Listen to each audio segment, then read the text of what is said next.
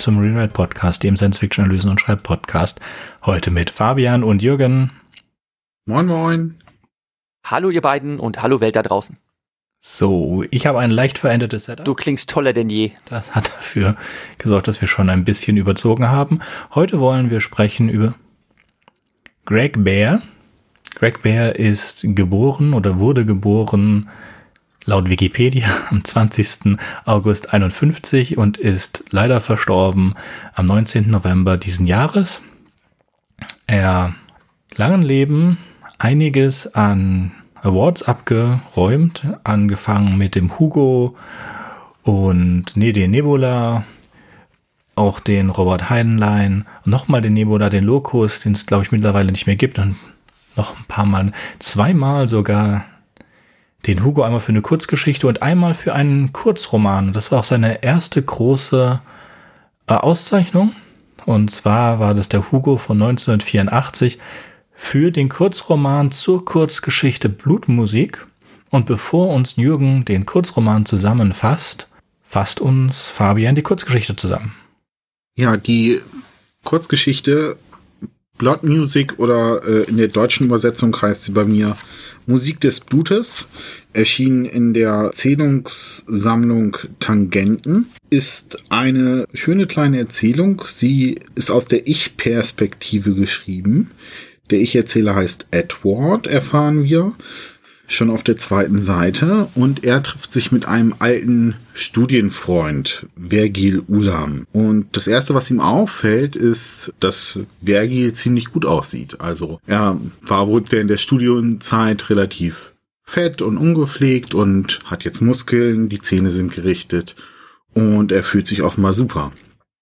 Im Laufe des Gesprächs erzählt Vergil von seiner Arbeit. Ähm, unser Ich-Erzähler Edward ist Gynäkologe und Vergil hat sich eher in die Forschungsrichtung entwickelt und forscht an sogenannten Maps, äh, so wird das genannt in diesem Roman. Das sind medizinisch anwendbare Biochips. Also das, was wir heute als Nanotechnologie bezeichnen würden. Also in die Richtung geht das. Und offenbar äh, hat ihm diese äh, Forschung äh, sehr viel gebracht und er hat auch noch ein bisschen auf eigene Faust geforscht und er bittet Edward, ihn einmal zu untersuchen als langjähriger Freund. Und da stimmt Edward auch zu. Er geht mit, fahren wir, Vergil dann in seine Klinik, macht einige Untersuchungen und ist ziemlich überrascht von dem Ergebnis, weil er sich das nicht erklären kann. Für ihn sieht das so aus, als ob er sich die meisten Knochen in seinem, also Vergil sich die meisten Knochen in seinem äh, Körper gebrochen hätte. Er hat sehr, sehr hohe Entzündungswerte.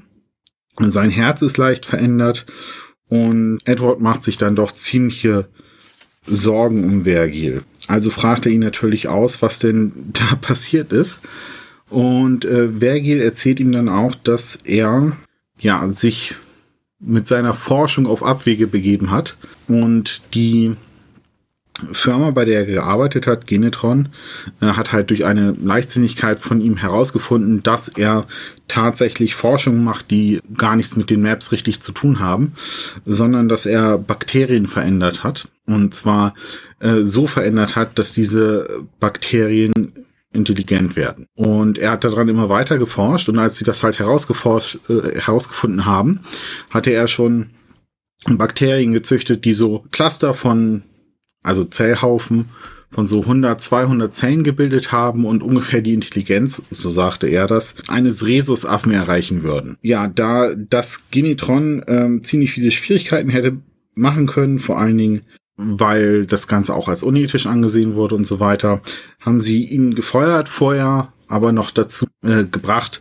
ihm befohlen, alles äh, an seiner Forschung zu vernichten und alle Bakterienkulturen zu sterilisieren.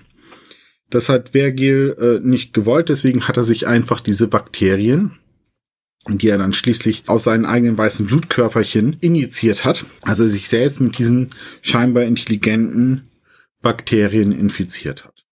Auf den folgenden Seiten der Kurzgeschichte er begleitet dann Edward Vergil bei der Umwandlung seines Körpers. Er bemerkt später, als er ihn dann eines Tages besucht, also später heißt einige Tage später, als er ihm noch die Hände schüttelt, dass er feuchte Hände hat, aber ansonsten seine Verfassung doch noch relativ gut ist. Die verschlechtert sich dann aber für eine kurze Zeit. Er bildet weiße Streifen auf seinem Körper, bildet Geschwülste und Edward drängt ihn in ein Krankenhaus zu gehen, was jedoch Vergil ablehnt, vehement.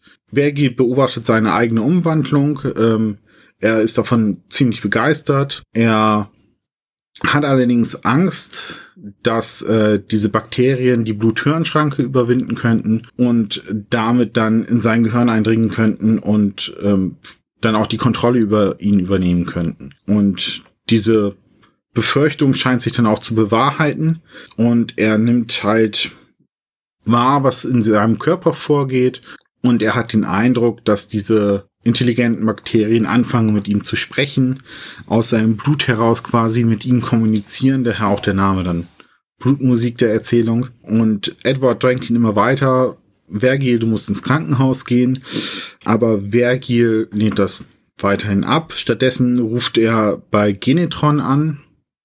Genetron hat irgendeinen bekannten Forscher, eingestellt. Bernhard wird er genannt.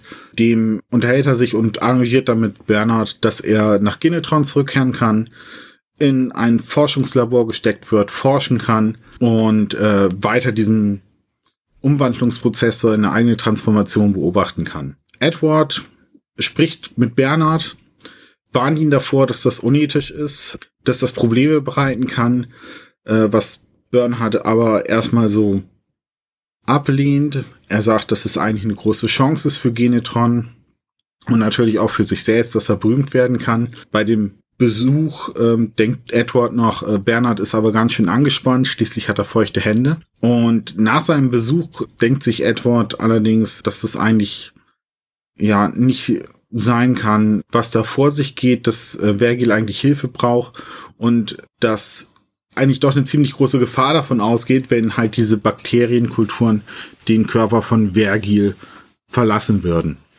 Er besucht daraufhin noch einmal Vergil Ulam, der sich gerade im Badezimmer in der Badewanne aufhält. Edward bemerkt, dass äh, das Wasser sich rot gefärbt hat und fragt ihn, ob er denn ein Schaumbad nehme, was Vergil verneint. Vergil spricht voller Stolz davon, dass die äh, Bakterienkulturen jetzt äh, kleine Forscher ausgeschickt haben und das, äh, die Welt da draußen erforschen werden, kleine Astronauten und wie interessant das doch eigentlich wäre, wenn er jetzt das Wasser ablassen würde. In einer Kurzschlussreaktion nimmt dann Edward eine Höhenlampe, mit der sich Vergil vorher bestrahlt hat, um zu verhindern, dass die Bakterien auf der Haut selbst Kolonien bilden und äh, bringt damit Vergil um, indem er diese Höhenlampe in die Badewanne wirft, versucht dann die Badewanne zu sterilisieren mit Chlor und Ammoniak, fährt daraufhin nach Hause zu seiner Frau Gail und sinniert auch noch darüber, ob er jetzt eigentlich gerade einen Genozid begangen hat, merkt dann aber relativ schnell, dass er selbst infiziert ist. Seine Frau stellt fest, dass er weiße Streifen hat auf seiner Haut und seine Frau selbst ist dann auch infiziert. Ähm, er beschreibt dann auf den nächsten ähm, Seiten noch, wie dieser Umwandlungsprozess dann bei ihm und seiner Frau Gail ähm, seinen Lauf nimmt, viel schneller als bei Vergil. Die ähm, Bakterien in ihm, die haben schon Erfahrung gesammelt bei Vergil. Sie fangen auch relativ schnell an, mit ihm zu kommunizieren. Sie sagen, sie haben sich auf ihn eingestellt und versuchen sein Unbehagen zu lindern. Und zu guter Letzt geben sie ihm und seiner Frau die Anweisung, sich zu umarmen. Und die beiden umarmen sich und dann lösen sich die Körper auf. Das Bewusstsein der beiden bleibt aber intakt, verteilt sich dann über diese ganzen neuartigen Zellen. Und er beschreibt dann, dass ähm, der nächste Schritt dann ist, dass sie sich nicht nur über den Wohnblock, sondern über die ganze Welt ausbreiten. Das ist unsere Kurzgeschichte Blood Music.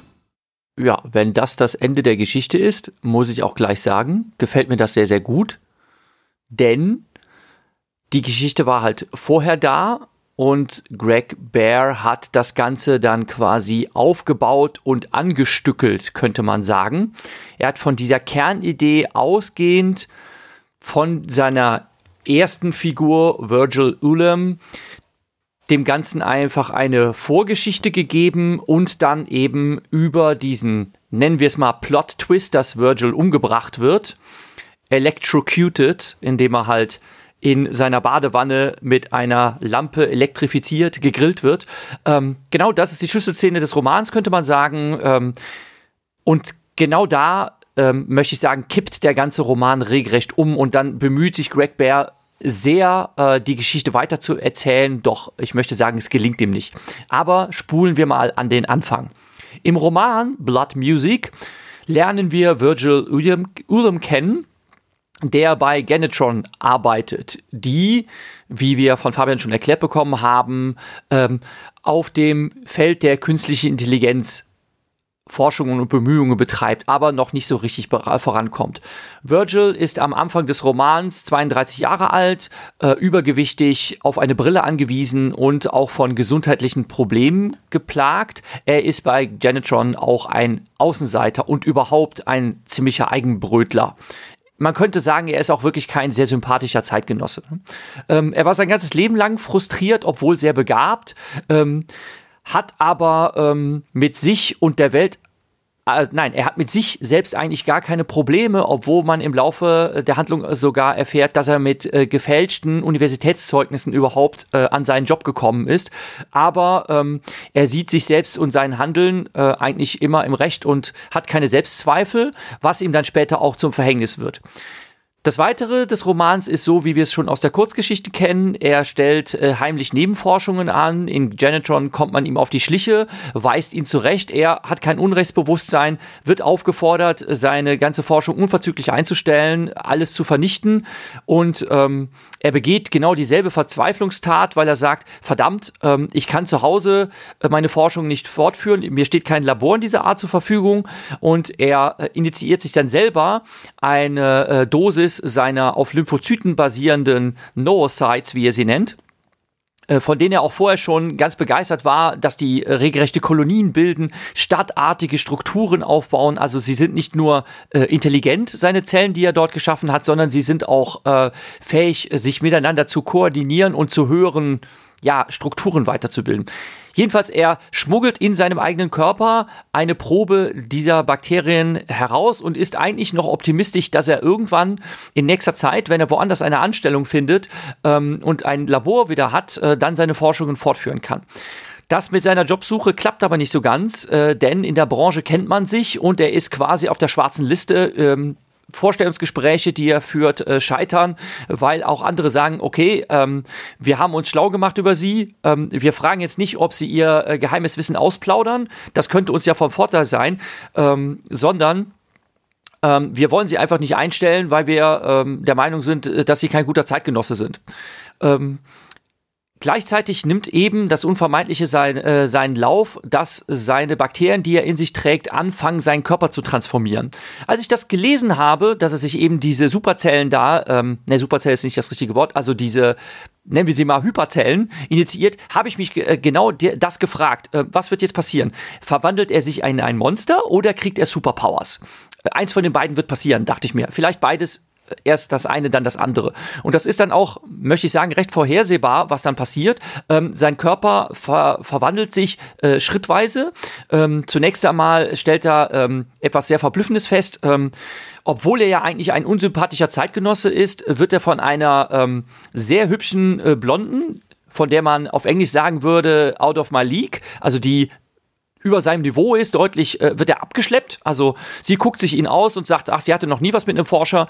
Und äh, er stellt sich als Superlover heraus. Ähm, also er ist äh, unglaublich potent und äh, sie ist dann auch äh, völlig angetan und regelrecht geflecht und ähm, entgegen ihrer sonst sehr promiskuren Natur ähm, schießt sie sich auf ihn ein, weil sie denkt, okay, äh, der ist das Beste, was mir je begegnet ist und jetzt ähm, ist sie sogar gewillt, sowas wie eine feste Beziehung mit ihm äh, einzugehen, denn sie möchte ihn behalten. Virgil verändert sich aber zusehends körperlich, also ähm, die Zellen in ihm nehmen Umbaumaßnahmen vor. Erstmal ähm, wird er optimiert, also sein, seine Sehkraft verbessert sich, sein Körper wird schlanker, er kommt mit weniger Nahrung aus. Ähm, dann äh, irgendwann äh, führen diese Körperveränderungen aber zu Deformationen, sein Rückgrat gewinnt eine andere Gestalt und äh, das Ganze wird ihm dann doch ein bisschen unheimlich. Und dann knüpft es eben daran an, wie die Kurzgeschichte das Ganze rückwärts aufbaut. Er begegnet dann halt einem seiner äh, Jugendfreunde. Das war ein früherer ähm, Zimmergenosse von ihm, als er noch Student war. Äh, nämlich äh, Edward, Edward Milligan, der mittlerweile einen Doktortitel hat. Er ist eigentlich Gynäkologe, hat dann aber dadurch äh, Zugriff auf äh, diverse äh, Laborgeräte, wie auch, ähm, ne, ich glaube, ein MRT lässt er von sich machen und er lässt sich halt mal durchchecken. Und dann kommt halt raus, äh, sein Körper hat sich massiv verändert, seine inneren Organe sehen nicht mehr so aus, wie sie sollen, äh, sein Rückgrat hat eine andere Form. Und das äh, ist seinem Freund Edward halt sehr unheimlich und äh, er bedrängt Virgil halt mehrmals vergebens, äh, doch äh, professionelle Hilfe aufzusuchen, eine äh, Klinik aufzusuchen und Virgil lehnt das die ganze Zeit ab. Es kommt dann eben genau zu dieser Schlüsselszene, äh, die auch genauso beschrieben ist, wie wir es schon gehört haben.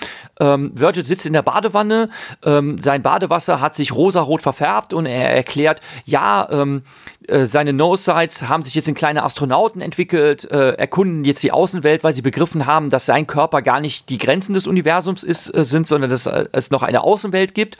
Und dann muss ich auch wirklich äh, zugeben, ich habe auch das vorausgesehen, ähm, begeht sein Freund ähm, Edward diese Verzweiflungstat und ähm, bringt ihn halt um und versucht die Badewanne zu sterilisieren, weil er sich natürlich schon bewusst ist, ähm, dass hier die Gefahr besteht, dass diese kleinen ähm, Nanokörper, äh, die intelligent und äh, organisiert sind, sich über die ganze Welt ausbreiten können und die Menschheit eigentlich keine Chance hätte, was dagegen zu machen.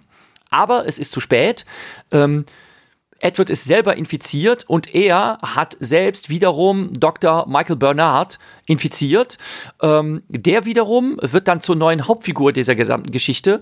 Ähm, er flüchtet nach Deutschland, bevor sich ähm, diese No-Sites über den gesamten nordamerikanischen Kontinent ausbreiten und nimmt Kontakt mit einem Freund auf, ähm, der in Wiesbaden, Deutschland, halt sitzt äh, und Pausenfuß äh, Fuchs heißt. Äh, lustiger Name und ähm, bereitet das schon vor und sagt, äh, ich komme jetzt rübergeflogen nach Europa, äh, bitte vernichtet danach die Maschine, also äh, verbrennt sie äh, und äh, setzt mich in hermetisch abgeriegelte Quarantäne, denn ich bin mit etwas ganz Gefährlichem infiziert und das darf auf keinen Fall nach außen gelangen und ich mache mich jetzt selbst zur Laborratte und ihr guckt, wie sich das Ganze entwickelt. Michael Bernard ähm, führt dann im weiteren Verlauf ähm, der Handlung sowas wie einen inneren Monolog, ähm, kann dann auch mit seiner, äh, mit seinen Nanozellen in sich selbst äh, sprechen. Das wird in dem Audiobook äh, dann äh, mit so einer interessanten Flüsterstimme vorgetragen. Zeitgleich zerfällt der Roman in ein paar Nebenhandlungsstränge, wo wir nämlich auch schon in Vorausschau erfahren, dass die Menschen, die im Endstadium der Infektion sind, äh, sich auch auflösen. Und äh, der gesamte nordamerikanische Kontinent ist quasi zu einer Art ähm, ja, Geisterort geworden. Die Menschen sind alle verschwunden, ihre Kleidung liegt zum Teil noch rum und äh, einige wenige Menschen, die auf unerklärliche Weise nicht davon infiziert wurden, äh, streifen dort umher äh, ja, und schlagen sich irgendwie durch in dieser, in dieser geisterhaften Umgebung. Wobei uns als ähm, Leserinnen und Leser beziehungsweise als Zuhörerinnen und Zuhörer des Audiobooks natürlich klar ist, okay, das ist alles nur ein Spiel auf Zeit, irgendwann wird es sie alle erwischen.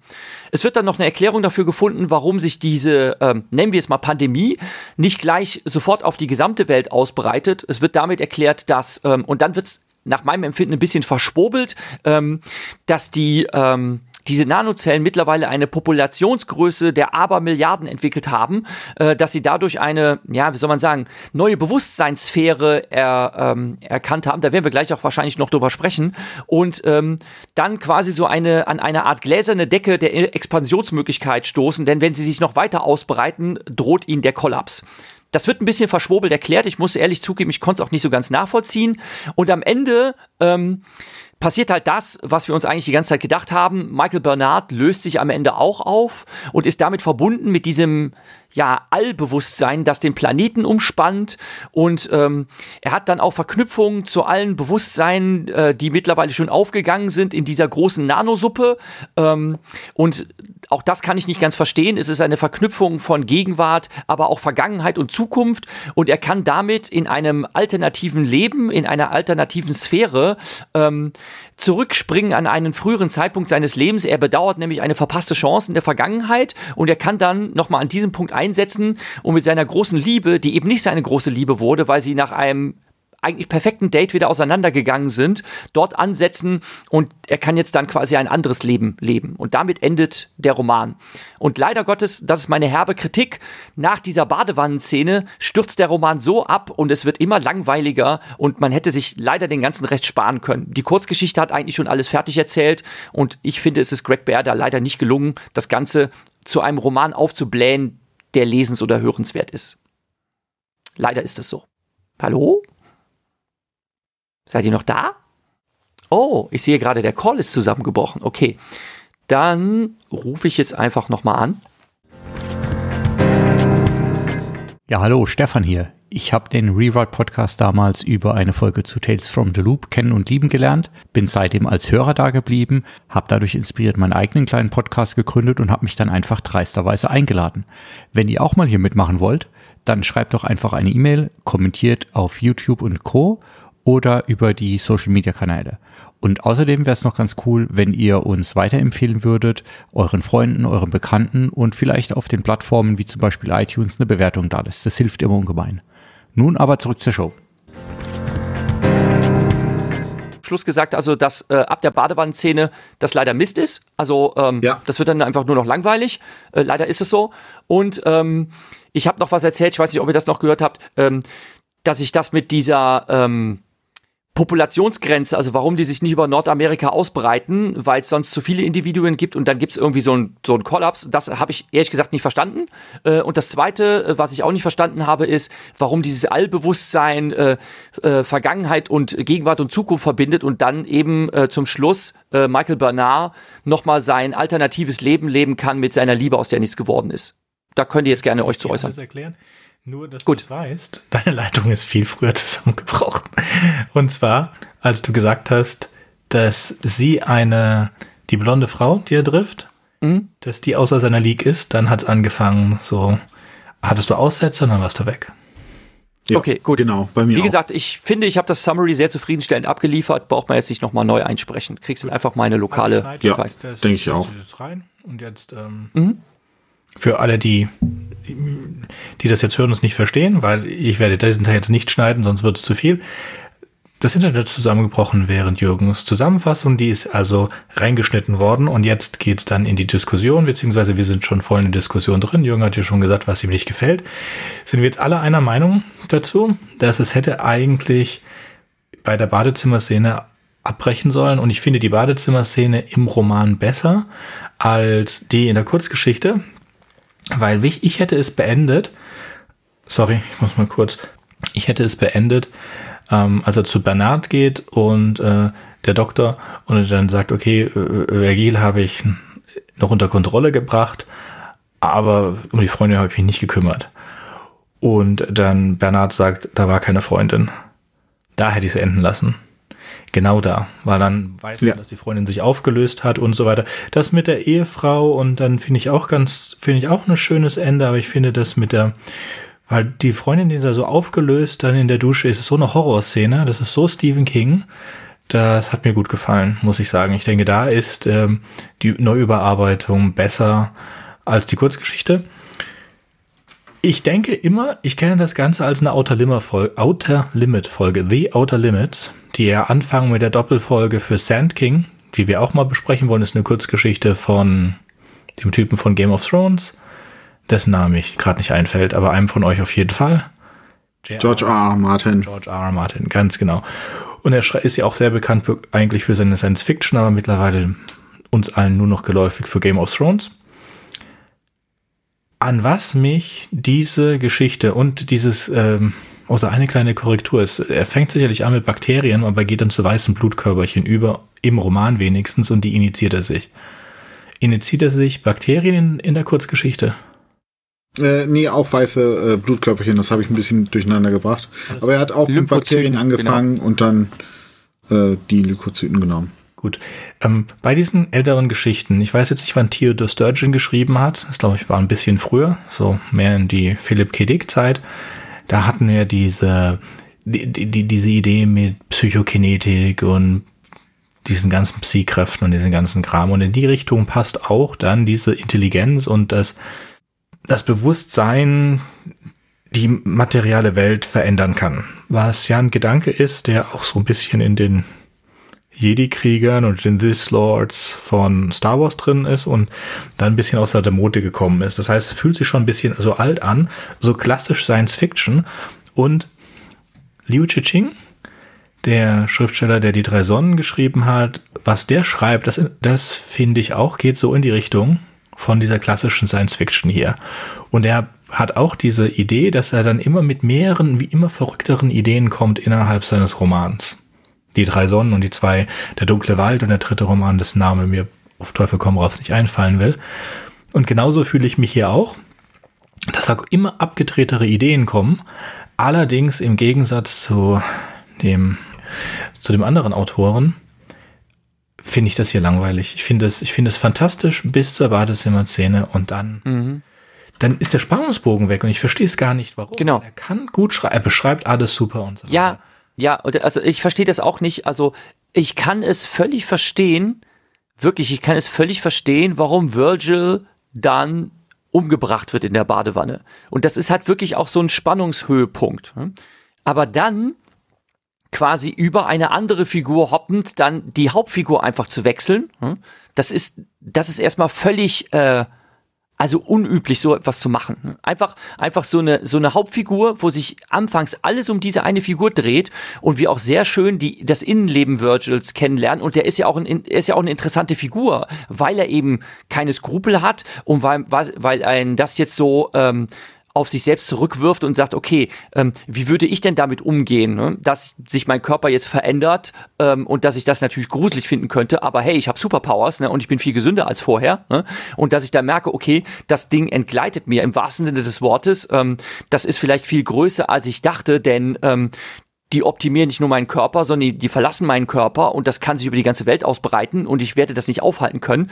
Ähm, und Virgil hat da ja überhaupt keine Probleme mit. Und das, das an sich ist jetzt sehr interessant. Und dass er dann eben, dass man dann versucht, in einer Verzweiflungstat das Ganze aufzuhalten, ist völlig in Ordnung. Aber das dann eben noch so zu verlängern und auch so, so quälend in die Länge zu ziehen, wo man sich so denkt, boah, hm, was soll das? Ähm, ich habe ja erzählt, es gibt halt so verschiedene Nebenhandlungsstränge, dass zum Beispiel ein, ähm, hübsches junges Mädel, also sie, sie bezeichnet sich zumindest selbst als jung und hübsch, sie ist auch nicht so ganz clever, weiß sie aber auch selber, dass sie nicht so die cleverste ist.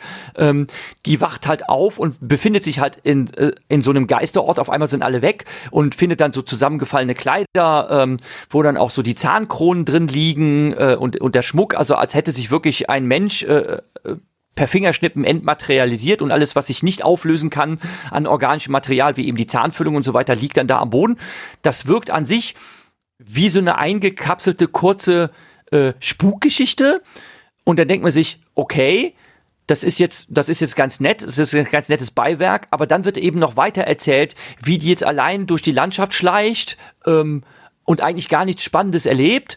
Und zum Schluss ähm, wird sie halt auch assimiliert von dem System und dann denkt man sich so, pff, ja, warum habe ich mich jetzt damit rumgeschlagen? Und das wird noch mit anderen Figuren gemacht und das wäre einfach alles also leider völlig unnötig gewesen. Und äh, da kommt auch nichts Neues, Spannendes dazu. Also es ist, es gibt diesen Höhepunkt mit der Badewanne und da passiert einfach nichts mehr. Dann, dann ist noch nicht mal die Hälfte des Romans rum und ich habe mich dann gefragt, okay, was soll denn da noch kommen? Und es kommt einfach nichts mehr. Zwei Drittel des Romans sind wirklich langweilig, quälend langweilig. Schade, schade. Ähm, aber Sönke, kannst du das mit diesem Erkenntnisding erklären? Du hast gesagt, ähm, also ich alte Idee, die du auch bei anderen findest, wie bei Nicolas Sturgeon, äh, Theodor, nicht Nicolas, Theodor Sturgeon und so weiter. Das, was man, wie gesagt, komm, die Original, die Originalstory hinter den Jedi-Rittern ist ja, dass die intelligente Zellen haben, die dir Superkräfte geben. Die, wie heißen die? Das sind auch so lebendige Zellen. Die heißen die heißen Midichlorianer. Bei, bei Medochlorianer, ja, ja, Medichlorianer, ja, ja. Die Chlorianer. Medichlorianer. Siehst du, genau so ein Quatsch ist das auch. Ja, und da, hat jeder bei Episode 1 dann, also die Medichlorianer kommen in Büchern schon seit immer vor. Ist halt auch so eine Idee aus den 70ern. Und dann denkst du, ja, Episode 1, dann in den 90ern, Ende der 90er, hm, dann hat das halt einfach nicht funktioniert. Alle fanden das lächerlich. Ist aber so eine grundlegende Sache halt, wie Star Wars funktioniert. Äh, und dann haben sie halt gesagt, ja, es, mh, Ja, äh, entschuldige, aber auf der Wikipedia steht äh, tatsächlich bei ähm, dem Wikipedia-Eintrag zu Blood Music steht dann äh, ein Verweis auf das sogenannte anthropische Prinzip. Mhm. Ähm, der Observation Selection Effekt. Und da wird eben davon geredet, äh, das ist so eine Hypothese, hm, ähm, dass ähm, die Existenz des Universums davon abhängig ist, äh, dass wir als intelligent begabte Wesen äh, dieses Universum überhaupt äh, beobachtbar machen.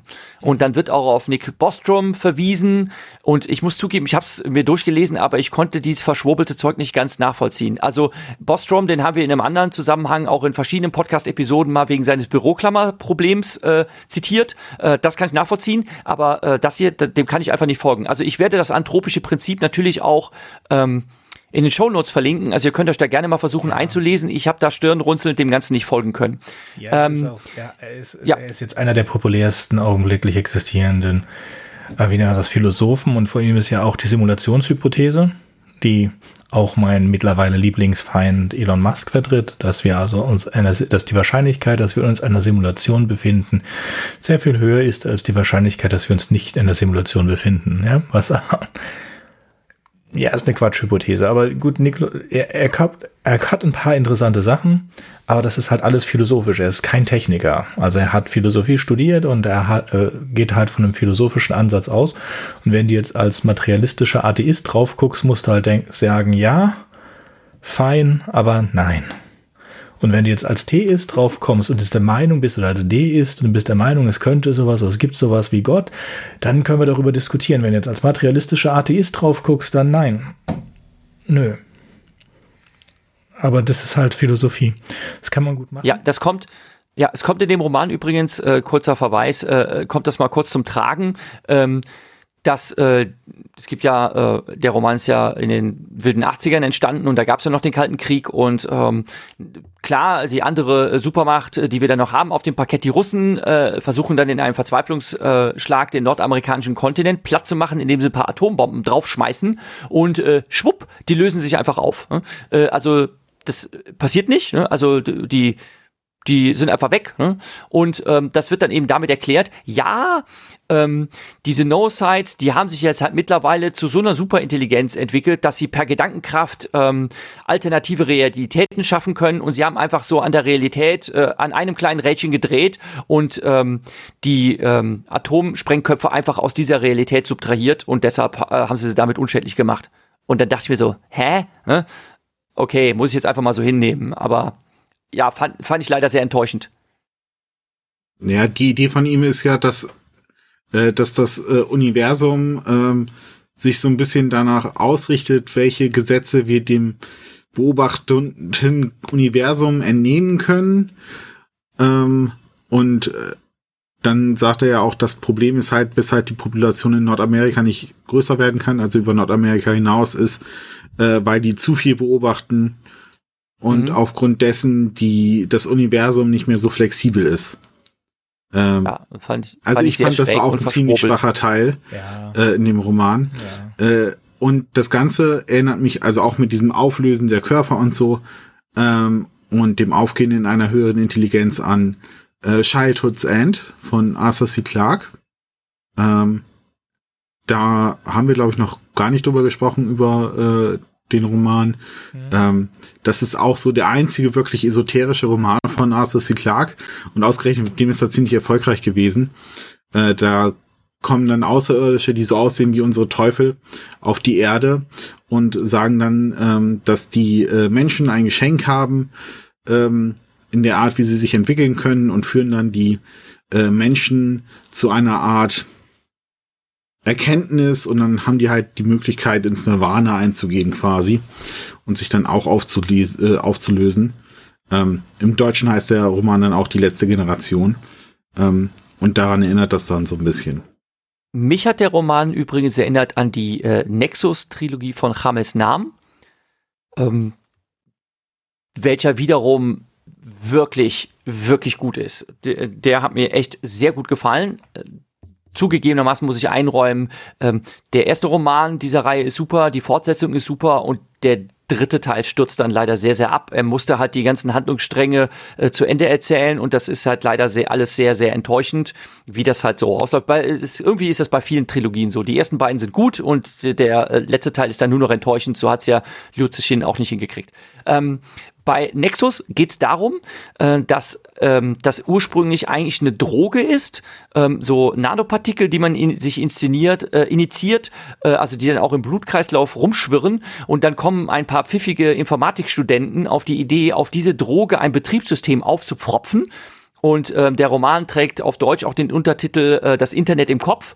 Ähm, und dann ist es eben so, dass man per Gedankenkraft, äh, sofern man irgendwie vereinfacht gesagt äh, WLAN-Zugang hat, ne? ähm, aber diese Dinge erzeugen halt ihr eigenes WLAN, dass man sich dann ähm, mit anderen Menschen vernetzen kann, dass man seine Körperfunktionen regulieren und optimieren kann und äh, dass man halt ganz viele andere sehr, sehr coole Sachen machen kann. Und das ist wirklich sehr gut und schlüssig durchdacht und eine sehr, sehr tolle, sehr, sehr spannende Geschichte. Ähm, und da geht's auch um so äh, Sachen wie Bewusstseinserweiterung, Bewusstseinsupload und so weiter. Das wird dann alles mit, äh, mit so mit reingepackt in diesen Roman. Und ähm, es geht halt äh, auch um äh, quasi dieses äh, Enhancement, ähm, der, dass man eben äh, seine menschlichen Fähigkeiten erweitert durch ähm, bestimmte Formen, äh, aber wirklich auf Nanoebene runtergehender ähm, Makro, äh, nicht Makro, Nanopartikel, ähm, die einem eben besondere Fähigkeiten verleihen. Das ist ziemlich gut durchdacht, fand ich.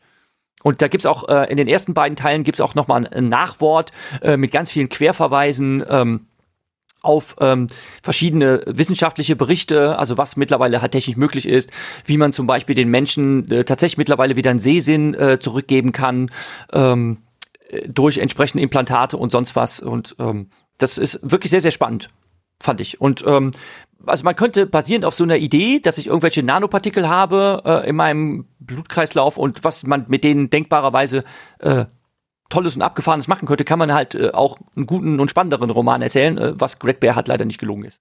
Mhm. Ja, wofür wir ihm aber auf jeden Fall Credit geben sollten, ist, dass er ähm, halt als erster diese Themen im Grunde aufgegriffen hat. Also er hat ja mehrere Konzepte. Mhm. Ähm, kurz noch mal ein bisschen was über den Roman machen, dann gehen wir in diese mehrere Konzepte, mhm. weil gerade in Blutmusik stimme ich dem nicht zu. Ein paar, aber so die grundlegende äh, Geschichte gab es vorher schon. Also man dieses, dieses ganze mit den Haufen Kleidern und so weiter, das ist schon gut, es ist alles gut geschrieben. Da kann jemand wirklich schreiben. Hat mich sehr erinnert an The Stand. Ich habe mal gerade geguckt, The Stand ist von 78 und das hier ist von 83 beziehungsweise 84, dann der Roman. Ich denke, der, die, die große Schwäche ist tatsächlich, wie Jürgen gesagt hat und was ich nochmal hervorheben wollte, ist die Figuren. Wir haben hier eine sehr gute Hauptfigur, sehr gut ausgearbeitete Hauptfigur am Anfang. Dann kommt der Freund viel zu spät hinzu, der in der Kurzgeschichte von Anfang an dabei ist, weil sie an der Bar sitzen und miteinander reden. Und in der Kurzgeschichte muss man Figuren nicht so sehr ausarbeiten. Der ist dann schon unterentwickelt. Und dann, nachdem in der Badezimmerszene, mit dem ich noch leben kann, mit der Unterentwicklung, dann schwitzen wir rüber zum Bernard, der bis dahin überhaupt nicht beleuchtet ist. Und so sehr er sich auch da anstrengt, der Mann kriegt keine Tiefe. Und alles andere, was dann dazu kommt, auch. Das kriegt keine Tiefe, das ist einfach nur, um irgendwie auf, den, auf die Romanlänge zu kommen. Was mir gerade aufgefallen ist, als Fabian die Kurzgeschichte zusammengefasst hat, dass ich das Ganze schon mal gelesen habe. Und zwar von Stanislav Lem gibt es eine Geschichte aus dem Jahre 71, die heißt die lymphatische Formel. In der lymphatischen Formel treffen sich zwei Männer in einer Bar und der eine Mann erzählt dem anderen, dass er etwas ganz Schlimmes ähm, herausgefunden hat. Er hat nämlich festgestellt beim Forschen, dass es eine Ameisenart gibt in Südamerika, die plötzlich intelligent wird ab einer gewissen Temperatur. Und er hat herausgefunden, dass es in dieser Ameisenart ein Enzym gibt und dieses Enzym ist intelligent. Das Problem ist, dass dieses Enzym zerfällt. Oder nein, Quatsch. Dieses Enzym wird nur intelligent ab 40 Grad, aber der Rest der, der Lebewesen erträgt halt wie Menschen keine 40 Grad. Also hat er dieses Enzym künstlich äh, hergestellt, ganz äh, ein paar Literweise davon und ähm, hat es dann irgendwie zusammengebracht. Das ist eine lymphatische Formel. Und als er es dann angeschaltet hat, fängt diese lymphatische Formel sofort an, mit ihm zu reden. Und er weiß, wenn er es jetzt nicht sofort ausschaltet und vernichtet, dann wird das Zeug so intelligent, dass es das intelligenteste Ding im ganzen Universum wird. Und ihm wird klar, dass der Mensch nur ein Zwischenschritt ist. Der Mensch musste sich entwickeln, dass es jemanden gibt, der diese, dieses ähm, Enzym künstlich herstellen kann, damit es diese superdenkende Maschine gibt. Und damit endet die Kurzgeschichte. Das ist dasselbe, dieselbe Geschichte, nur ein bisschen umgemodelt auf Blutzellen im Gegensatz zu Enzym. Ja, du hast recht. Ja, hast du auf jeden Fall recht. Gut, sie gefallen mir trotzdem beide. Sehr gut, bin halt großer Stanislav Lem-Fan, müssen wir irgendwann mal auch was von ihm machen. Ja. Trotzdem, ich gönne ihm äh, seine Hugo, seine ganzen Auszeichnungen dafür. Ich denke halt, das habe ich kurz vor off, off, uh, off Record mit Jürgen besprochen, dass diese Awards halt oft vergeben werden für Dinge, genau wie die Oscars, die man davor schon gemacht hat. Und dass man diese Sachen dann halt hinterher bekommt, weil man es irgendwie für irgendwas bekommen muss. So, und jetzt Fabian, du wolltest noch ein paar Dinge sagen, die ähm, wir Greg Bear verdanken oder Konzepte, die er als erstes eingebracht hat. Ja, eben halt in Blood Music äh, das äh, Blood Music, oh Mann, Blood Music oder Blutmusik. Ähm, einmal ähm, Nanotechnologie. War halt in den 80er Jahren im Schwange. Und er war so der Erste, der das halt in einem Roman aufgearbeitet hat. Auch diese Grey-Goo-Hypothese, ähm, also dass es dann durch Nanotechnologie ähm, dazu kommt, dass die sich ähm, verbreitet, ohne dass sie aufgehalten wird und dann im Grunde eine große graue Masse die Erde einhüllt.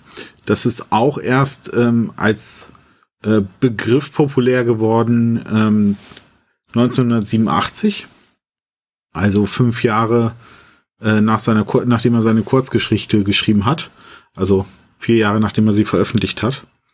Ähm, auch dieses Konzept des Mind-Uploading ähm, als eher wissenschaftliches Konzept, also wo es nicht so um Seelenübertragung geht, sondern darum, halt so eine Art künstliche Maschine, künstliche Intelligenz zu schaffen, äh, wo hinein dann ähm, die chemischen Prozesse unseres Gehirns äh, abgeloadet werden. Ähm, das hat er auch so als erstes, ähm, was ich jedenfalls so gelesen habe. Ähm, mit äh, in einem Roman verarbeitet. Ähm, das Prinzip der Singularität, hast du ja jetzt gesagt, äh, das gab es eigentlich schon viel früher bei Stanislav Lem. Da weiß ich dann also schon mal, dass meine Sekundärliteratur nicht so ganz so gut informiert ist. Ähm, oder auf jeden Fall nicht so belesen wie Sönke. Und das, was mir noch aufgefallen ist, dass ähm, er ja im Grunde ein genetisches Gedächtnis eingebaut hat. Da weiß ich allerdings nicht, wie alt das Konzept ist. Das habe ich zum ersten Mal ähm, bei diesem Computerspiel Assassin's Creed ähm, kennengelernt, dass man halt eine Art genetisches Gedächtnis hat und in seine Vergangenheit beziehungsweise die Vergangenheit der Generationen vor einen reisen kann ähm, über dieses genetische Gedächtnis. Das Konzept hat er ja dann im Roman relativ stark ausgearbeitet, was er in der Kurzgeschichte gar nicht drin hat. Mhm, das ist dann auch dieses Träumen von, was ich, was Jürgen auch gesagt hat. Also ich finde die Idee des genetischen Gedächtnisses schick. Ich finde nur, ähm, was er da macht, der Bernard oder wie auch immer, wie Jürgen gesagt hat, absoluter Quatsch. Diese Sachen nachzuentleben ist auch so viel. Wo du, ja, wo du genetisches Gedächtnis ansprichst, da ist mir was eingefallen, da habe ich mich jetzt gar nicht dran erinnert, aber wo du es erwähnst, das wird sehr gut ausgewalzt und auch schlüssig erklärt in Frank Schätzings Der Schwarm. Der Roman hat leider immense Längen, ist 1000 Seiten stark, könnte mal locker 200 Seiten kürzer sein, ist aber trotzdem lesenswert, ähm, was eben das äh, anbetrifft, wo es ein außerirdisches Leben, eine andere Form von Leben gibt äh, in den Tiefen des Ozeans, was dann irgendwann emporkommt und sich einmischt, äh, weil der Mensch es langsam übertreibt mit der Umweltverschmutzung. Und äh, dieser Schwarm legt sich halt mit der Menschheit an und der Mensch muss dann erstmal begreifen, was für eine Art von Leben das ist, wie das funktioniert. Und es ist tatsächlich so ein genetisches äh, Gedächtnis, dass es eben ein Verbund von Einzelzellen ist und jede einzelne Zelle äh, trägt das gesamte Wissen dieser Lebensform in sich. Und ähm, wie das funktionieren kann, das wird halt da sehr äh, interessant erklärt. Ja, ich hatte mit meiner Arbeitskollegin kurz über das Buch gesprochen, weil ich es auf der Arbeit in der Pause gelesen habe. Ähm, also nicht, während ich gearbeitet habe. Und äh, Ja, ja. Genau, die meinte auch gleich, ach ja, das ist wie, wie bei Frank Schätzing. Genau. Ist mir jetzt eben erst eingefallen. Schätzings, Schätzings der Schwarm habe ich vor langem, lange, lange gelesen, deshalb ist mir das jetzt äh, im Moment gar nicht erst eingefallen, aber stimmt, damit gehört's auch. Kommt alles in die Shownotes. Die ganzen Querverweise, liebe Hörerinnen und Hörer, äh, von denen wir hier sprechen, kommen selbstverständlich alle in die Shownotes zum Weiterstöbern und äh, lesenswerteres Lesen. Hö. Ich kann es jetzt leider nicht finden, aber ihr kennt sicherlich Gene Roddenberrys Andromeda, der Typ von Star Trek. In, in Andromeda gibt es auch ein Volk mit einem genetischen Gedächtnis. Diese Wollviech, also diese, diese, die, diese Rasse von außen, die, die, die, diese, und das Universum da bedroht. Jetzt die Frage, wann hat Gene Roddenberry das geschrieben und das kann ich nicht finden. Er hat ja sehr wenig wirklich Fiction geschrieben, sondern halt nur Ideen für irgendwas. Und ich dachte, Andromeda sei eine Idee, die älter ist als Star Trek und damit wäre er auch älter, was diese Idee mit dem genetischen Gedächtnis angeht. Ich kann es natürlich jetzt nicht. Ähm Das waren die Magog, glaube ich. die Magog, ja, das sind die Magog. Und äh, die, äh, äh, die Serie, die geht ja eher auf seine Frau zurück, dachte ich. Ist ja egal, die Frage ist, auf wann? Wann wurde das geschrieben? Ja, gut. Und ich hatte die, ich hatte es so verstanden, dass er die, die, oder dass er oder seine Frau diese Idee entwickelt haben vor Star Trek und dass das nichts geworden ist, nur wegen dem, dem Erfolg, den er durch Star Trek halt hatte, diese Serie dann gemacht werden konnte. Und ich kann sie ja nicht gucken, wegen ähm, Herkules, dem Herkules-Darsteller. Ach, da kriegst du Augenkrebs oder was? Weil ich, ich krieg von dem, naja, ich, ja, ich krieg von dem Augenkrebs, weil er redet so viel. Ach komm, der ist, ich finde, der ist ein ganz guter Schauspieler. Also, A, ist, Ist das, guter der, Schauspieler. ist das der, das ist der Typ aus der Jim Beam Werbung, oder? Reden wir von dem? Oder ist das jemand anderes? Keine Ahnung, das ist auf jeden Fall so ein fundamentalistischer Christ. genau. Ach Ja, so. Deswegen Ah ja, ist okay. er eigentlich bekannt. Ja, okay, aber das ist, eigentlich dann kann es natürlich, ein halbwegs schlechter B-Klasse-Schauspieler war, der ganz lustig war als Herkules und auch in Andromeda so richtig. Und dann hat er halt God is Not Dead gemacht und noch ein paar andere und God is Not Dead 2 und das sind wirklich schlimme populistische christliche Filme, also die sich auch nur wirklich die allerschlimmsten okay, das kommt nicht in die Shownotes. Menschen antun können. Und äh, deswegen, ich kann das da nicht unterstützen. Es ist sowas wie jetzt noch eine Kanye West Album zu kaufen. Aber ich weiß es nicht, ich kenne Kanye West Musik nicht. Ja, du hast, hört man ja auch nicht. Der macht Musik. Ja, genau. Ja, wenn er jetzt, ja, genau. Okay. Ich haben wir dachte eigentlich nur, was? dass er bekannt ist, weil er Haben wir mit dem Hobbit was? zusammen war. Haben wir sonst noch was zum, zum Bashen, den Roman betreffend oder äh, noch, schimpfen wir jetzt random über andere Sachen, die uns nicht gefallen? Jetzt noch kurz, Trump hat mal, wurde behauptet, er würde Hotels oder so betreiben. Ja, okay. Nur falls es jemand nicht weiß. Ähm, Und jetzt ja, wieder zurück zur Science Fiction. Also, ähm, es, wir gucken jetzt nicht nach, wer Andromeda wirklich geschrieben hat. Wenn man darüber hinwegsehen kann, dass da ein bestimmter Schauspieler mitspielt, was ich nicht kann, dann ist das eine ganz nette Serie, kommt trotzdem nicht in die Shownotes. Es gibt aber auch netter Podcast dazu, kommt auch nicht in die Shownotes. Es gibt noch irgendwas zu sagen über Blutmusik? Geiler Titel. Diese Beschreibung der Blutmusik finde ich auch ganz nett. Ja, So. plätschert leider. Ja, mich hat es leider nicht so abgeholt. Ähm, äh, wie gesagt, das Audiobook ist ähm, narrativ eine ganz nette Idee, dass, ähm, dass äh, immer wenn dieses, diese Blutstimme zu den Infizierten spricht, dass das in so einer in so einer äh, spooky Flüsterstimme äh, gemacht ist. Das ist ganz okay. Ähm, putzig finde ich es ja immer, wenn verschiedene Nationalitäten kommen und ich natürlich als ähm, ähm, Deutsch, deutschstämmiger, Deutsch-Muttersprache, finde natürlich total lustig, wenn Englischsprecher sich bemühen, äh, Deutsch zu sprechen und dann heißt der Typ Pausenfuchs und dann wird auch irgendwann gesagt, aber Herr Fuchs oder sonst was und dann bemüht der Vorleser sich sehr ähm, äh, gut artikuliertes Deutsch hinzukriegen. Äh, man merkt halt, dass es ihm nicht gelingt, aber naja, er versucht halt. Ne?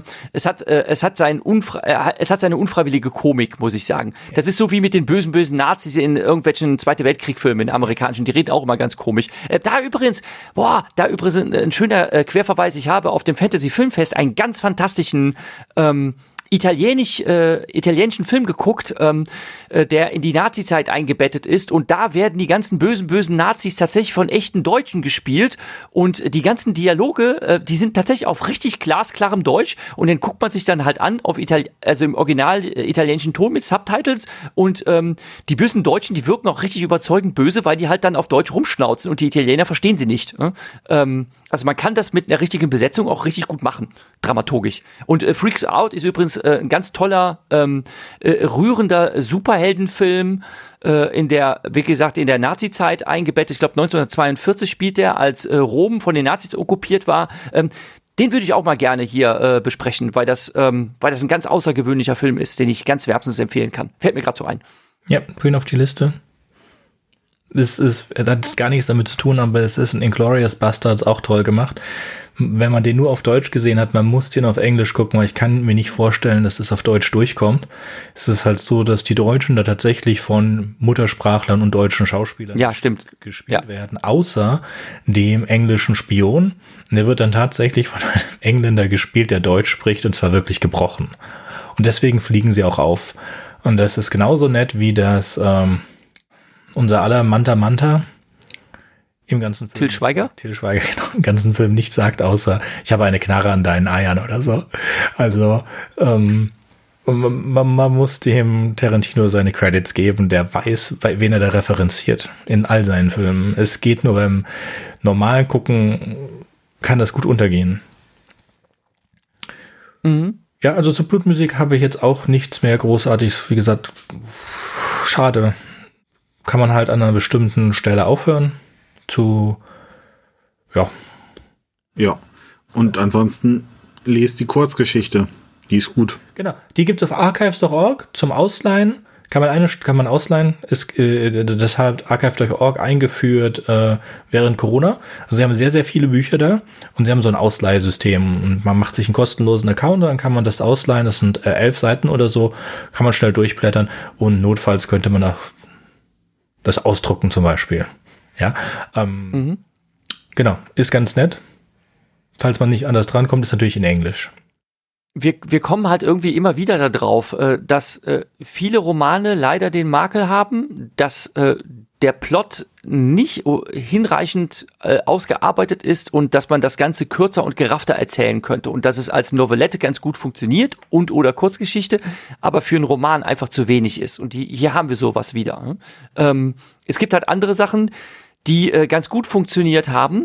Ähm, wir haben vor einigen äh, Podcast-Episoden ähm, All You Zombies äh, von Heinlein besprochen und da gibt's ja auch die, Verfilm die Verfilmung zu, äh, Predestination. Und ähm, die Geschichte an sich ist relativ kurz und geradlinig erzählt und man schafft es aber, man hat es aber tatsächlich geschafft, einen richtig tollen 90 Minuten als Film da draus zu machen und dann langweilt man sich dann auch nicht, obwohl man selber nicht bra- 90 Minuten brauchte, die Geschichte zu lesen. hm? Ähm, also man kann Sachen schon sehr gut adaptieren und etwas verlängern und trotzdem sehr schön ausgestalten und ähm, hier ist es halt leider nicht gelungen. müssen, dass der Film 90 Minuten hat. Und das sind halt 90 Seiten. Und eine Kurzgeschichte auf Novellettenlänge von 90 Seiten zu bringen, ist jetzt nicht so dramatisch wie auf 300 Seiten. Das wäre ein Film mit 300 Minuten. Und das ist ja Okay. eine andere Ja, wenn du so rechnest, wenn du so rechnest, ich überlege gerade, ähm, kennt ihr eigentlich sonstige Beispiele, wo eine Kurzgeschichte nachträglich ausgebaut wurde zu einem Roman und der Roman ist dann wirklich gut geworden oder, oder sogar besser? Ich überlege die ganze Zeit, ob mir irgendein Beispiel dazu einfällt. Ich weiß, ich weiß da leider nichts zu. daran, dass die Kurzgeschichte wirklich unbekannt ist. Mir wurde ja auch mal angeboten, eine meiner Kurzgeschichten auszuarbeiten für eine Romanlänge und es ist nichts draus geworden, weil ich ja auch nicht wusste, wie ich das hätte machen sollen. Ich habe ein Exposé geschrieben, aber wurde dann abgelehnt. Ja, es hat mich daran erinnert. Also es ist tatsächlich so, dass Verlage diese Anfragen wohl stellen und ähm, solche Sachen werden Ja, das haben wir auch- Ja, das, hab, das haben wir auch eben besprochen, schon bevor die Mikros eingeschaltet waren. Also das Bedauerliche äh, an dem äh, Literaturmarkt ist halt, und da muss man sagen, also ganz besonders in Deutschland ist es so, ähm, dass du äh, mit Kurzgeschichten Furore zu machen praktisch vergessen kannst. Äh, Das ist zwar schön, wenn du dann irgendwo platziert wirst in irgendeiner äh, Geschichtensammlung oder sonst was. Für viele ist das ja ihr, ihr literarisches Debüt. Dann, dann sind sie auf einmal halt in der Welt äh, als Literaturschaffende. Aber ähm, dass das jetzt das Massenpublikum erreicht, kann man vergessen. Das ist so wie mit Musikern, die müssen halt einen Longplayer raushauen, obwohl das Album, was sie dann produziert haben, unter Umständen gar nicht so gut ist, sondern da sind ein, zwei Single-Auskopplungen, sind okay und der Rest des Albums ist dann meistens fade, uninspiriert und seicht.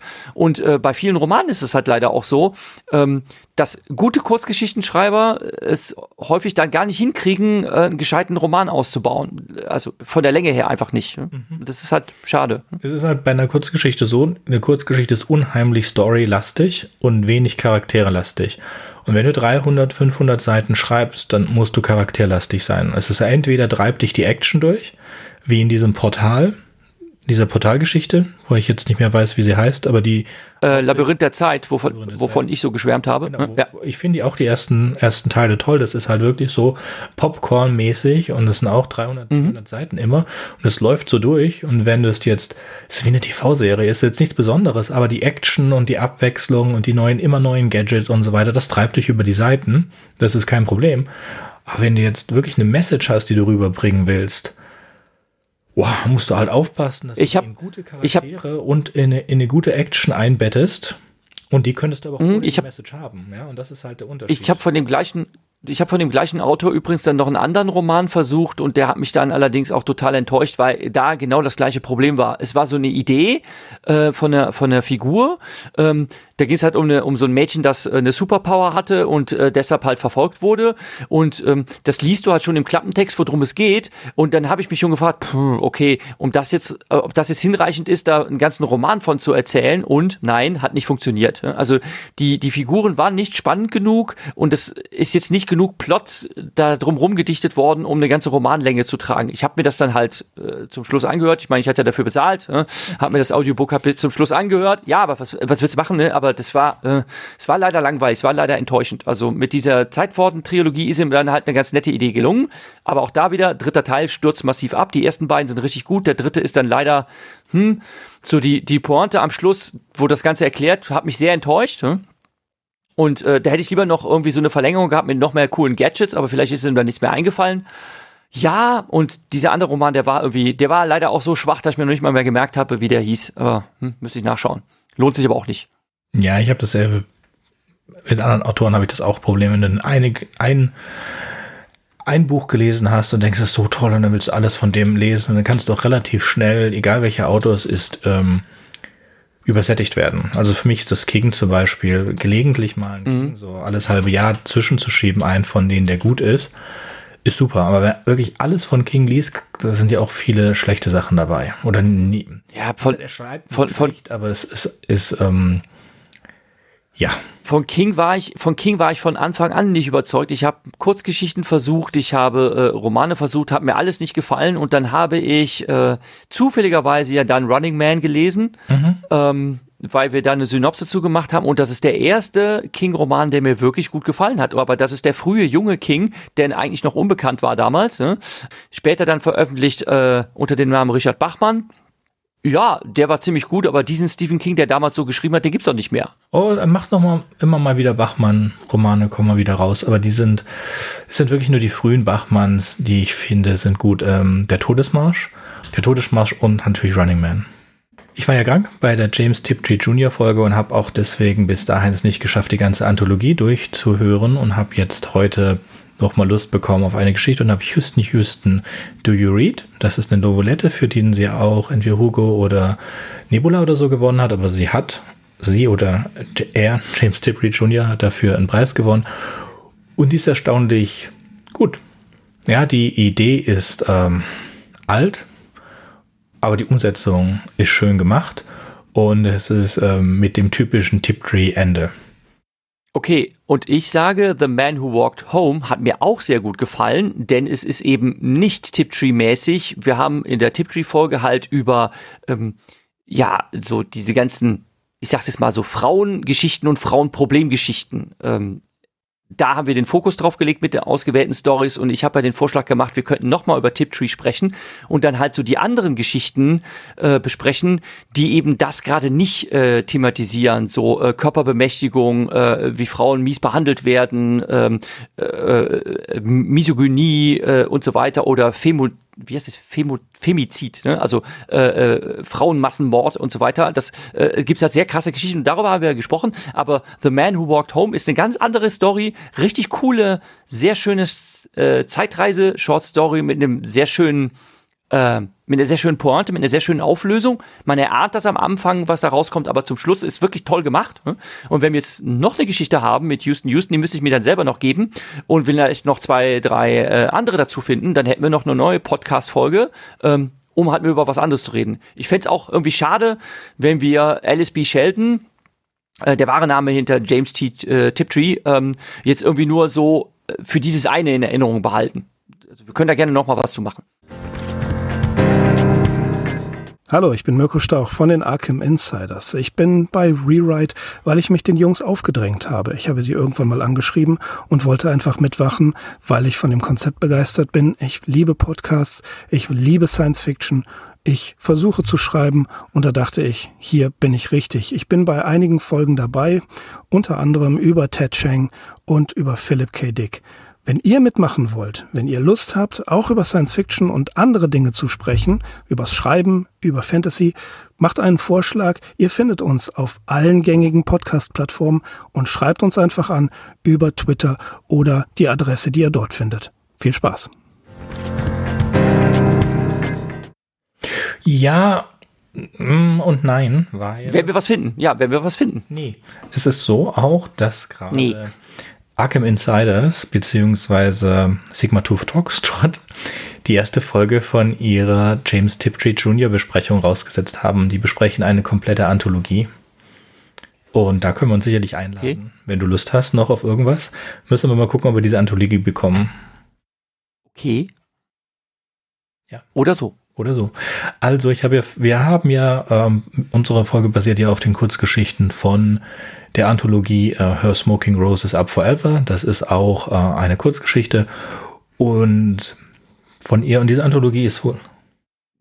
Genau, die wir dann übrigens rausgenommen haben. Eigentlich war mir zugeteilt, äh, diese Geschichte zu besprechen und ich habe sie wieder und wieder gelesen und ich musste dann einfach sagen, "Puh, ich kann mit der leider nichts anfangen. Also beim besten Willen nicht. Ich hätte dann gerne die Geschichte zusammengefasst und dann äh, gesagt, dass ich die doof finde und nichts damit anfangen kann.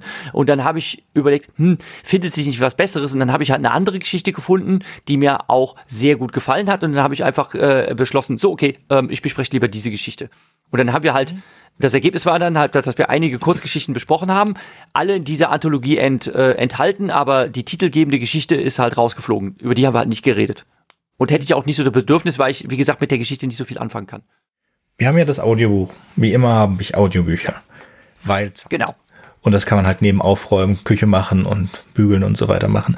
Ich habe jetzt festgestellt, auf ähm, Wikipedia gibt es zwar nichts über die Kurzgeschichte selbst, aber diese ganzen Kurzgeschichten, die wir als Hörbuch haben, das war eine Anthologie. Und zu dieser Anthologie gibt es einen Eintrag, da ist nicht viel, aber das ist das Inhaltsverzeichnis. Und das ist genau das, was fehlt, weil diese Geschichten sind kategorisiert. So, wir haben erst einmal die ersten zwei Geschichten, und das mache ich jetzt einfach so als Nachtrag zur James Tipley Jr. Folge. The Green Hills of Earth, das sind also ökologische Geschichten. Da haben wir The Last Fly of, the, of Dr. Ain. Das ist die Geschichte, bei denen ein Mensch, eine, ähm, ein, ein Doktor eine, einen Virus über die ganze Welt verteilt, indem er von Flughafen zu Flughafen fliegt, der die ganze Menschheit ausrottet. Damit es Gaia, der Erde, wieder besser geht. Und die zweite Geschichte, die da reinpasst, ist The Screwfry Solution äh, von oh, Raccoona Sheldon, die auch dann Die haben, wir, die haben wir besprochen. Ja, Genau, die haben wir das war besprochen. Sehr schön. Ist meine, meine Lieblingsgeschichte von James Tiptree Jr., die nicht von James Tiptree Jr. ist.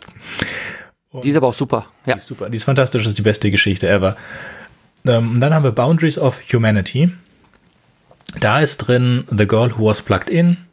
Uh, and I woke up and found me, her and the cloudy hillside. Ich denke, das hat dir auch ganz okay gefallen. Die habe ich, die hab ich ausgewählt. Ja, die war in Ordnung. Also die haben mir gut gefallen. Who Walked Home ist auch da. Also es geht hier um die, die Grenzen der Menschlichkeit. Und da ist halt auch dieser Zeitreisende durch, der halt versucht zurückzukommen durch die Zeit. Und für den vergeht gar nicht so viel Zeit, aber halt jeder Schritt, den er macht, sind, was nicht, 50 Jahre oder so.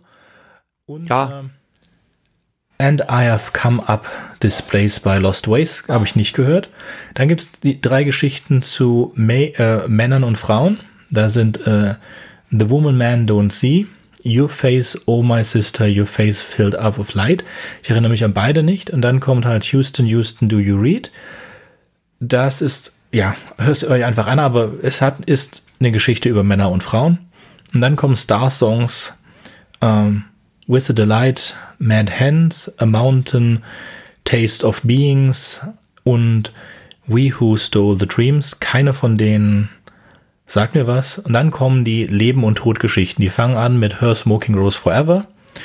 Das ist, ähm, kann man eigentlich ganz einfach sagen, es sind einfach Erinnerungen einer Person, die in einem, in einem Teufelskreis des Sterbens liegt. Das, ähm, Ja, ja. Die, die Idee davon ist, dass man, wenn man stirbt, dass man dann die besten Erinnerungen seines Lebens wieder hat. Und in, in, in, in dieser Realität und in dieser Geschichte hat man einfach die schlimmsten Erinnerungen seines Lebens. Und die gehen halt in, einem, in, so einem, in so einen Cycle. Und das ist ganz nett geschrieben. Und es, diese Geschichte ist sehr wichtig, weil diese Geschichten da drinnen sind Dinge, die wirklich Alice B. Sheldon passiert sind. Nicht natürlich ganz so, aber schon so. Also sie war wirklich verliebt in ein Mädchen und ähm, oder eines der wenigen Mädchen, die sie verliebt waren, die relativ jung war sie zu dem Zeitpunkt. Und als sie dann wirklich mal die Möglichkeit hatte, mit dieser Mädchen zu sprechen, dann hat diese zu ihr direkt gesagt, ähm, ich, ich hatte gerade meine, meine, mein erstes Mal Sex mit zwei Männern und ich werde nie wieder Sex mit einem Mann alleine haben. Und das hat sie zu einer mhm. Alice Sheldon gesagt, die keine sexuelle Erfahrung hatte. Und dann zwei Monate später ist sie bei einem, durch, durch Komplikationen bei Ja. einer Abtreibung gestorben. Ja, mag sein, mag sein. Hm?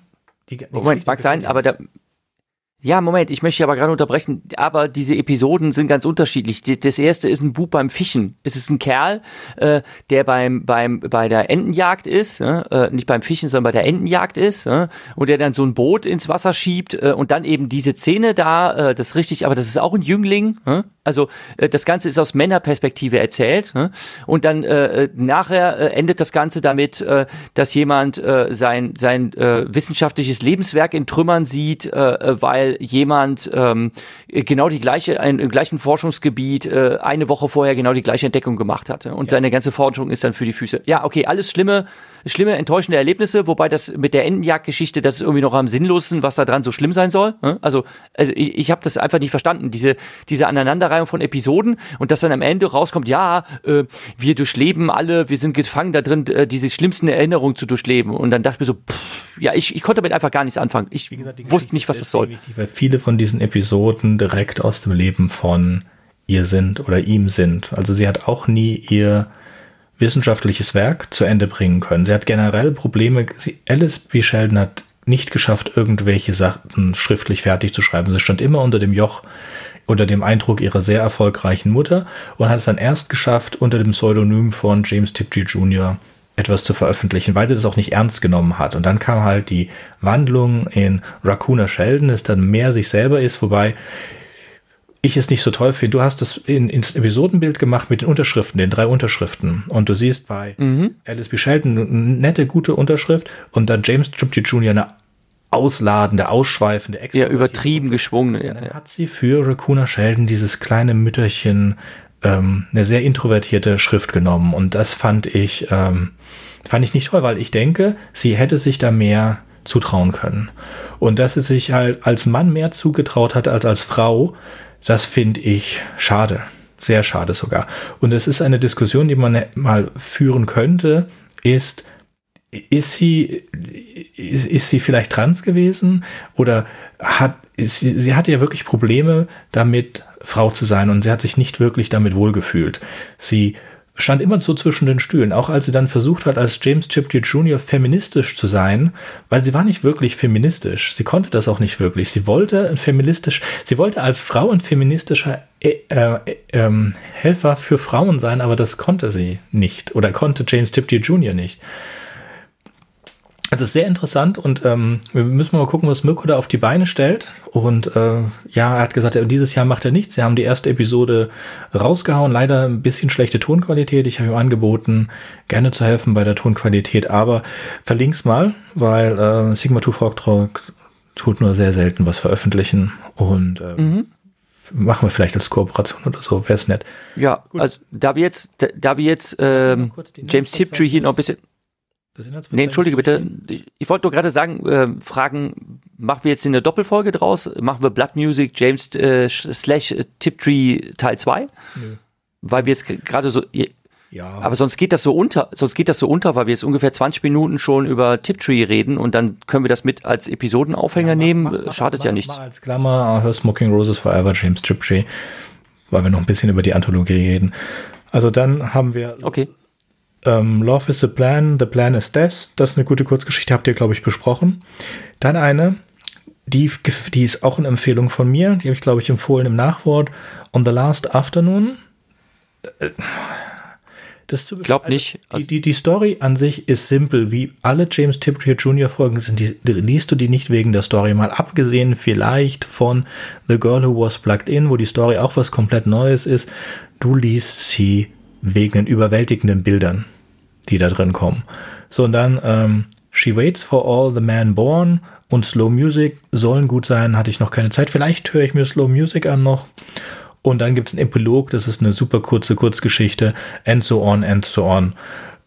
Habe ich kurz reingehört, habe ich wieder vergessen. Ist, ist ganz nett, ist, äh, hat mich an irgendwas von äh, Techian erinnert, aber wie gesagt, ist sofort wieder aus meinem Kopf herausgekommen. Damit würde ich sagen, ist ähm, es gibt ja noch einen Paradise Milk, das ist hier die, die, ähm, die sie in Dangerous Visions reingebracht hat, die Ach oh Gott, wie heißt der von Dangerous Visions? Egal. Ist egal. Da, da ist noch was. Wir müssen noch mal drüber nachdenken. Ja, so mit ein bisschen. Man, James Tiptree Jr. muss man Geschichte für Geschichte mit Zeit zwischendrin lesen oder hören. Das kann man nicht so hintereinander. Das ist einfach zu viel. Es ist auch nicht, ist keine einfache Kost. Sagen wir so, ist keine einfache Kost. Da hast, da hast du recht, da bin ich voll bei dir. Also, boah, ich fand es auch sehr anstrengend. Mit eines der anstrengendsten äh, gewesen, was ich mir jemals gegeben habe in englischer Sprache. Auf Deutsch ist es halt leider nicht verfügbar. Ähm, ich weiß auch, das ist, das ist echt schwer. Viel verloren. Es geht da unglaublich viel verloren.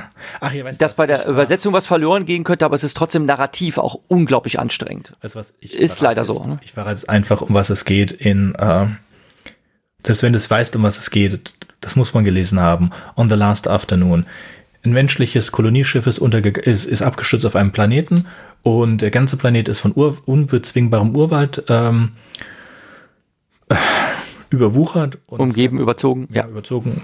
Und ähm, am Meer ist da so eine, äh, eine Lichtung, da ist frei und da haben sie dann ihre Kolonie aufgezogen. Und, und This Last Afternoon, einer der menschenwissenschaftliche Berater oder so, sitzt dann überall und äh, ein bisschen oberhalb weit an der Baumgrenze und da hängt ein Gespinst, irgendetwas, von dem er weiß, dass es lebendig ist, aber außer ihm glaubt niemand daran und er redet mit diesem Ding.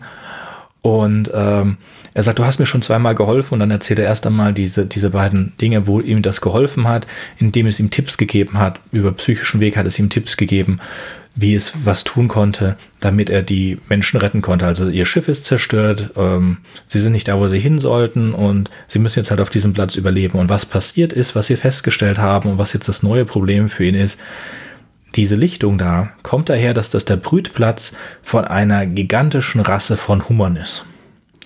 Und diese Hummer kommen halt alle 30 Jahre an diesem Brütplatz und kopulieren da. Und wie diese Kopulierung beschrieben ist, und die sterben auch dabei, ist wirklich, ist es nicht, nicht sexuell oder so, aber es ist wirklich sehr eindringlich und hardcore beschrieben. Und du liest dir das und denkst, wer hat das geschrieben und warum, also warum? Und es ist, ja, und dann gibt es halt einen ganz großen Kampf zwischen den Menschen und diesen Viechern und dieses Ding hilft ihm nochmal. Und wie bei allen James Tiptree Jr. Geschichten sind am Ende alle tot. Ja, es gibt jetzt keine Geschichte. Wieso hätte ich das jetzt erraten, ja? Es gibt am Ende keine Geschichte, an denen nicht alle sterben. Also das, du, du wartest in Houston, Houston, do you read? Eigentlich, also du, ja, es ist auch da. Hm. Aber es ist, ist, ist schön. Also es ist die Art, wie sie schreibt. Wie gesagt, nicht zu viel davon, aber gelegentlich mal eine so zwischendrin ist äh, sehr schön. Sorry, Fabian, du musst auch James Tiptree Jr. lesen. Das werde ich auch noch. Sobald ist die, aber äh, ist aber schwere Kost, wirklich. 30 Schon bis anstrengend. 40 anderen Bücher, die bei mir im Regal stehen, gelesen habe. So sehe ich das auch. Mein Sub wird länger und länger.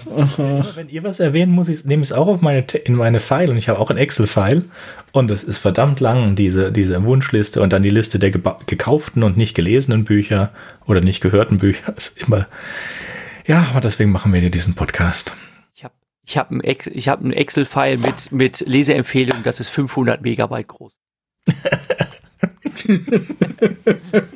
Ja, du musst ja So willst du Bilder verstehen, nur Nerds. okay, Gut. gut. Äh, zu Mal. guter Letzt Fabian. äh, von, äh, ja, äh, noch zwei Empfehlungen von mir bezüglich Greg Bear. So Ja, zum Schluss. gerne. Er hat nämlich auch Romane geschrieben, die sich zu, lehnen, zu lesen lohnen. Äh, allen voran Eon. Äh, das ist eine Reihe von drei Büchern. Leider nur die ersten zwei auf Deutsch erschienen. Ähm, Eon ist aber mit seinem bekanntestes Buch, lohnt sich auf jeden Fall. Äh, dann hat er noch zwei äh, Bücher geschrieben zur beschleunigten Evolution des Menschen. Äh, Darwins Radio heißt das. Und er hat auch noch ähm, äh, einen Doppelroman geschrieben. Also zwei Romane, die halt einen großen Roman bilden. Äh, Forge of God, das ist dann so ähm, Space Opera im besten Sinne mit einem riesigen galaxisweiten Konflikt, wo die Menschheit dann reingeworfen wird. Mhm. Lohnt sich auf jeden Fall. Danke dir. Kommt in die Shownotes. Beim nächsten Mal ist unsere Jahresendfolge und wir haben noch keine Fragen bekommen von euch. Falls ihr Fragen schicken wollt, schickt sie bitte. Ähm, ihr könnt auch, auch einfach direkt einwählen, wenn ihr Lust habt, denn auf der Homepage findet ihr den Serienplan und den Sendungsplan und im Sendungsplan steht auch die Aufnahmedatum drauf und die Einwahldaten und ihr könnt dann einfach überraschend gerne dazukommen, wenn ihr Lust habt, müsst nicht. Das wäre ja was, ey. Anrufer live im Podcast. Wow. Ich glaub's nicht, aber wir, wir, wir werden das einfach mal Ja, so- man, man darf ja mal, man darf ja mal Science Fiction, man darf ja mal Science Man darf Fiction ja mal sein treiben. Ne? Genau. Wie ihr Lust habt, ansonsten werden wir einfach durcheinander quatschen. Alle, die da sind, ohne irgendwelche groß. Und gucken uns mal die Statistiken an und den Plan für 2023 und was uns sonst noch so einfällt. So, vielen Dank, dass ihr bis jetzt zugehört habt und ich hoffe, ihr hattet Spaß und einen Haufen Tipps und wir hören uns beim nächsten Mal. Tschüssi. Tschüss. Wartet, ich habe noch was vergessen. Wenn euch unser Podcast gefällt und ihr vielleicht sogar mitmachen möchtet, würden wir uns über Nachrichten von euch freuen. Ihr erreicht uns unter anderem über podcast at rewrite-podcast.de, Twitter oder Reddit. Über Kritik und Kommentare freuen wir uns natürlich auch. Ihr könnt uns unterstützen, indem ihr uns weiterempfehlt und bewertet, zum Beispiel auf iTunes, Spotify oder YouTube oder auf jeder anderen Podcast-Plattform, die uns führen. Zum Mitmachen braucht ihr nichts weiter zu haben als ein Headset und das kostenlose Programm Studio Link Standalone. Ihr könnt eigene Themen vorschlagen oder ihr sucht euch etwas aus unserem Sendeplan aus. Den Sendeplan und die weiterführenden Links findet ihr unter rewrite-podcast.de slash mitmachen. Und ihr könnt auch bei unserem Geschwister-Podcast Podyssey reinhören. Podyssey veröffentlicht alle zwei Wochen eine Kurzgeschichte aus den Genren Fantasy und Science Fiction. Wenn ihr ein paar von unseren tollen Podcast-Aufklebern haben möchtet, dann schickt uns einfach eine Nachricht mit eurer Adresse und wir schicken euch Aufkleber. Tschüss! Thank you.